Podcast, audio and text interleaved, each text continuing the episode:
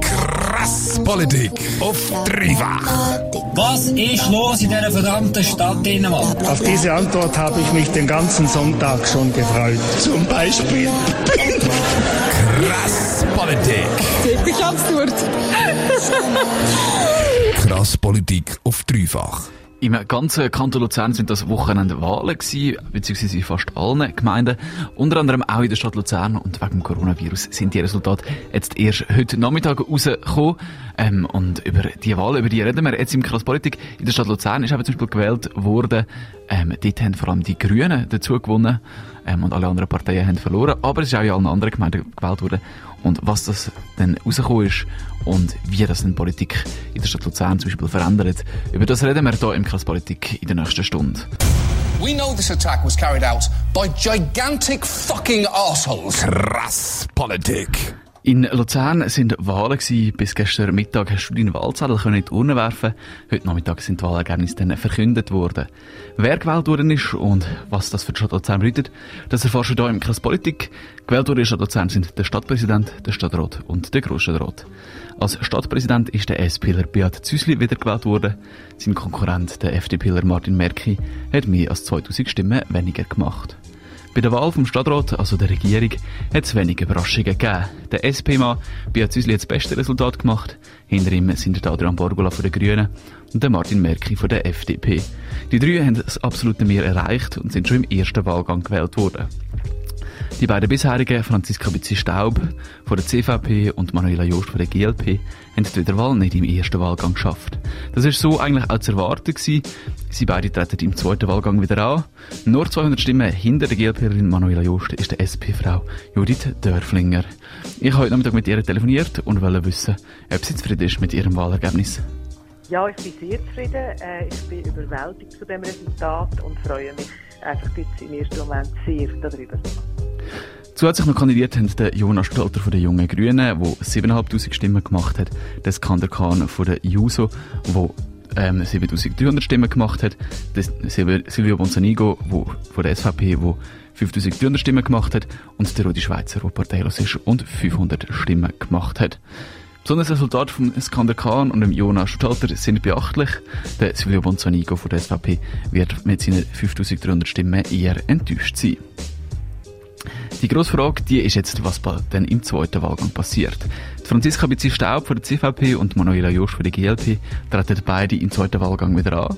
Und was ist mit der Judith Dörflinger? Ob sie noch einmal antritt, habe ich persönlich wollen wissen. Also schlussendlich entscheidet das ja ähm, die Parteileitung und nicht ich. Aber ich sehe dann eigentlich gute Chancen für den zweiten Wahlgang und ich bin sehr motiviert und parat dazu.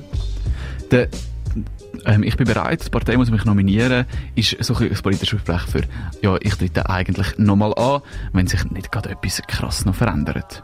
Der zweite Wahlgang, der verspricht darum spannend zu werden. Besonders der Kampf zwischen der Manu- Manuela Jost von der GLP und der Judith Dörflinger von der SP. Die GLP von der Manuela Jost hat eben vier Sitze im Parlament, der SP hat 13. Da taucht die Frage auf, ist eine Vertretung von der GLP im Stadtrat wirklich berechtigter als eine zweite Vertretung von der SP? Der GLP-Präsident der Stadt Luzern, der Marcel Dürr, findet, ja, das sei es. Ja, grundsätzlich sind äh, Sitze im Stadtrat ja Personenwahlen und äh, nicht direkt gekoppelt an Parteistärke. Von dort her ist es sicher gerechtfertigt. Also das heisst, die GLP findet sie einen Anspruch auf einen Sitz im Stadtrat. Also wir äh, haben eine Stadträtin, die sehr gute Arbeit geleistet hat, die noch nie so ein gutes Resultat im ersten Wahlgang erreicht hat. Und wir äh, finden schon, dass es gerechtfertigt ist, dass sie ihre Arbeit kann weiterführen kann. Die Judith Dörflinger meint, nach den Parlamentsmehrheiten hat die GLP tatsächlich keinen Anspruch. Das sei aber nicht das entscheidende Kriterium. Gut, wenn man das jetzt einfach so ähm, rechnerisch anschaut, äh, dann natürlich nicht. Aber ich meine, ähm, Exekutivwahlen sind Kopfwahlen und dann äh, tritt man halt einfach an mit diesen Haltungen, mit diesen Themen, die einem wichtig sind. Und ähm, es ist nicht an mir zu sagen, ob die GLP ein Recht hat auf den Sitz oder ob Manuela Jost ein Recht hat darauf, dass die Wählerinnen und Wähler entscheiden. Es bleibt also auf jeden Fall spannend im zweiten Wahlgang. Wenn der denn ist, das ist noch nicht klar. Wegen dem Coronavirus findet er wahrscheinlich nicht wie sonst im Mai, sondern erst später statt. Aber nicht nur der Stadtrat ist gewählt worden, sondern auch das Parlament. Dort sind die Grünen die grossen Gewinner der Wahlen gewesen. Typer, bla bla bla. Krass Politik auf dreifach. Wir haben vorher schon ein bisschen darüber geredet, wir haben über den Stadtrat geredet und auch über den Grossstadtrat, was sich dort verändert hat. Und jetzt müssen wir vor allem darüber reden, was das denn für Auswirkungen auf Politik wird haben in den nächsten vier Jahren. Eins zum Zusammenfassen, die Grünen und die jungen Grünen, die haben vier Sitze gewonnen. Die SVP hat zwei Sitze verloren und ist jetzt bei fünf. Die CVP hat einen verloren auf, und ist bei sechs. Die JUSO ist ganz aus dem Parlament gehalten. Die SP bleibt mit 13 die stärkste Partei und die FDP hat ihre Sitzanzahl von neun können verteidigen. Das heisst, die SP und die Grünen haben 24 Sitze, die GLP hat 4 und die bürgerlichen Parteien haben 20 Sitze. Die GLP wird darum in den nächsten vier Jahren wahrscheinlich das Züngli an der Waage können spielen. In dieser Position fühlen sie sich als GLP wohl, meint der Präsident der Marcel Thür. Also ich muss dazu sagen, wir sind das schon in den letzten vier Jahren gewesen, das Züngli an der Waage und wir haben uns daran gewöhnt. Es gibt uns Chancen, dass wir können, äh, wirklich aktiv mitgestalten können. Aber es gibt uns natürlich auch eine Verantwortung entsprechend. Aber wir sind uns gewöhnt und wir werden das äh, die nächsten vier Jahre genauso wieder wahrnehmen. Gegen hat man in den letzten vier Jahren immer wieder so ein den Eindruck gehabt, dass die GLP stärker auf die linke Seite tendiert, mehr mit der linken Ratsseite zusammenarbeitet. Wird das in den nächsten vier Jahren auch so sein? GLP macht grün-liberale Politik. Das heisst, wenn es um ökologische Themen geht, werden wir wahrscheinlich eher mit Grün und SP zusammenarbeiten, weil die dort auch stärker unterwegs sind. Ähm, wenn es um liberale Themen geht, wird es eher mit den Bürgerlichen sein. Also da wird sich nichts gross ändern. Die GLP ist aber nicht die einzige, die die Position als Mehrheitsbeschafferin für sich beansprucht. Auch die CVP wird die Position einnehmen. Ich habe von der Präsidentin von der CVP Stadt Luzern, der Karin Stadelmann, wissen, wie sie die neuen Verhältnisse im Parlament sieht. Es ist ja so, wie die Zahlen jetzt zeigen, gemessen heute Nachmittag haben wir eine Pattsituation, oder? 24 zu 24, das ist richtig.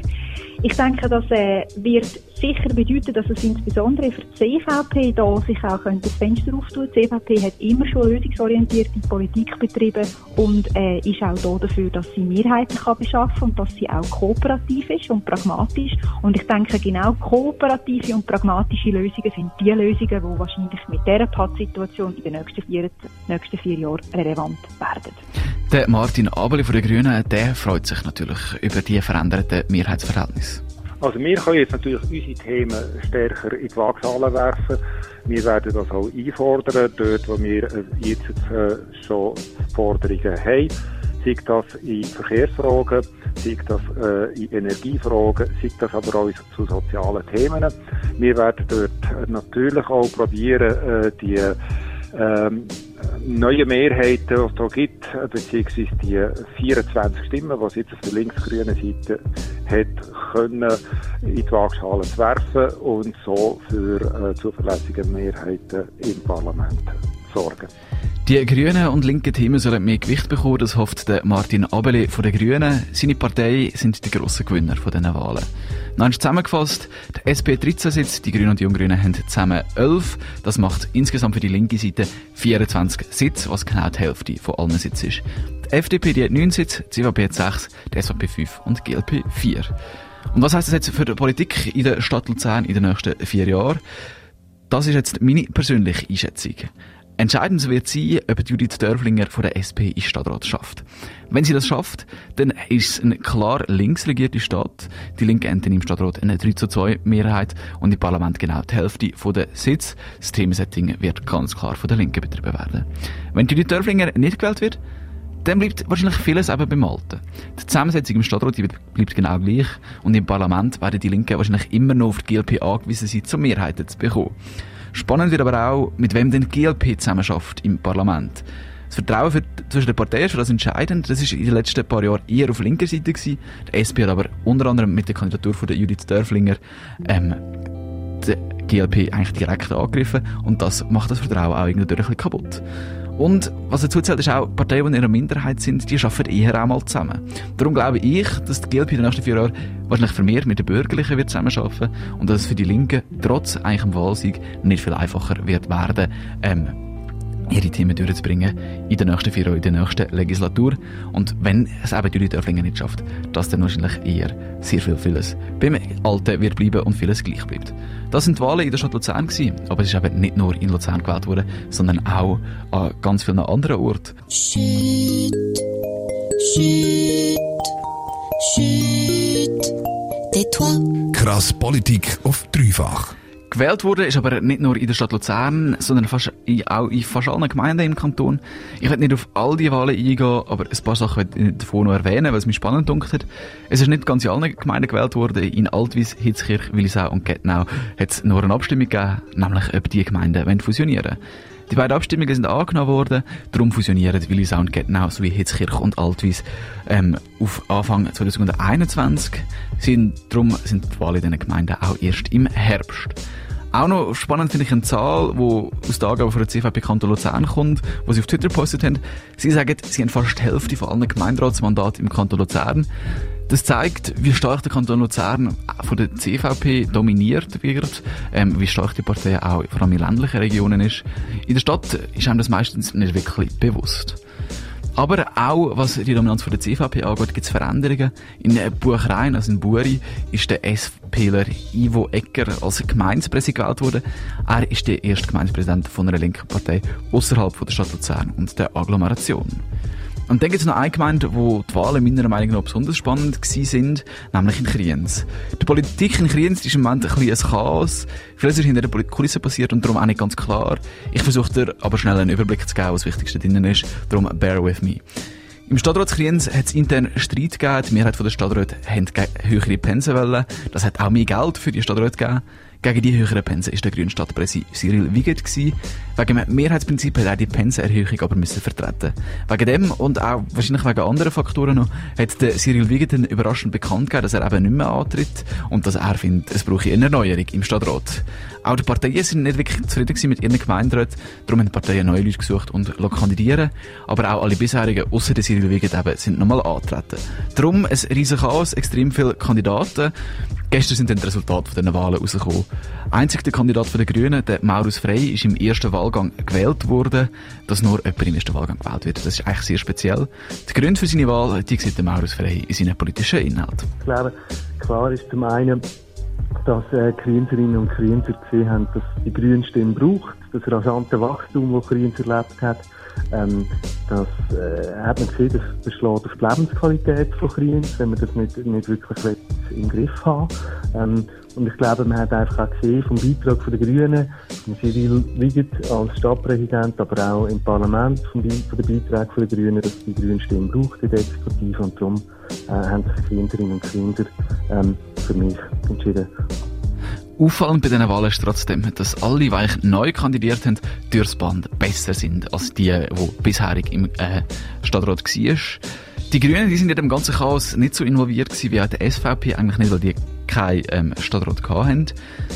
Dass die Grünen nicht in dem Chaos involviert sind, sieht das der Maurus Frey auch als Grund, dass er gewählt worden ist. Das habe ich ihn heute Nachmittag gefragt. Ja, ich glaube, was man sicher gesehen kann, ist, dass die frischen Kräfte, der, der frische Wind, wie man da so, so äh, anerboten worden ist, ähm, dass der gutiert worden ist. Das sind eigentlich die, die neuen, ähm, wo alle die besseren Ergebnisse geholt haben als die bisherigen.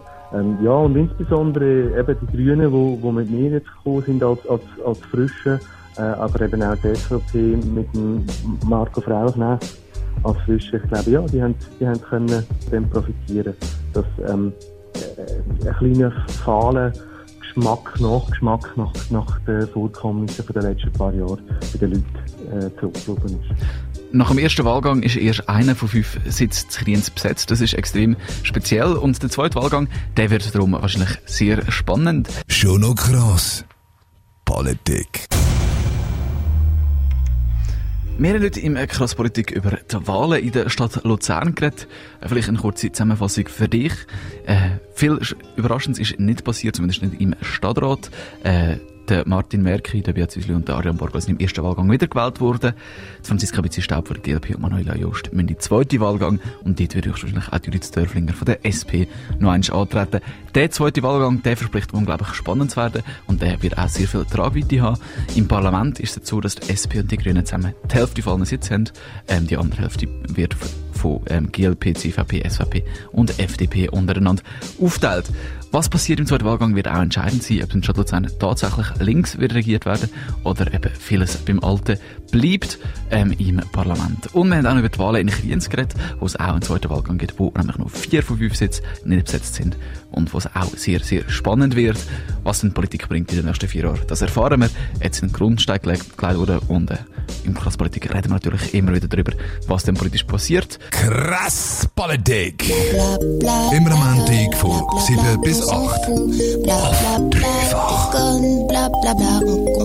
Ich möchte klarstellen, dass der Chat nicht eine erregende Funktion hat. Ja, Sie, Sie schütteln jetzt wieder Ihren Kopf. Also ich, ich, gut, äh, es macht jeder mit seinem Kopf, was er kann. Das ist eine Sauerei. Wir leben in einer Verbrecherstadt, in einer Dreckstadt und ich werde die Stadt verloren. You know it is our responsibility to keep you informed and do everything we can so this never happens again. We will get this done. We will make this right.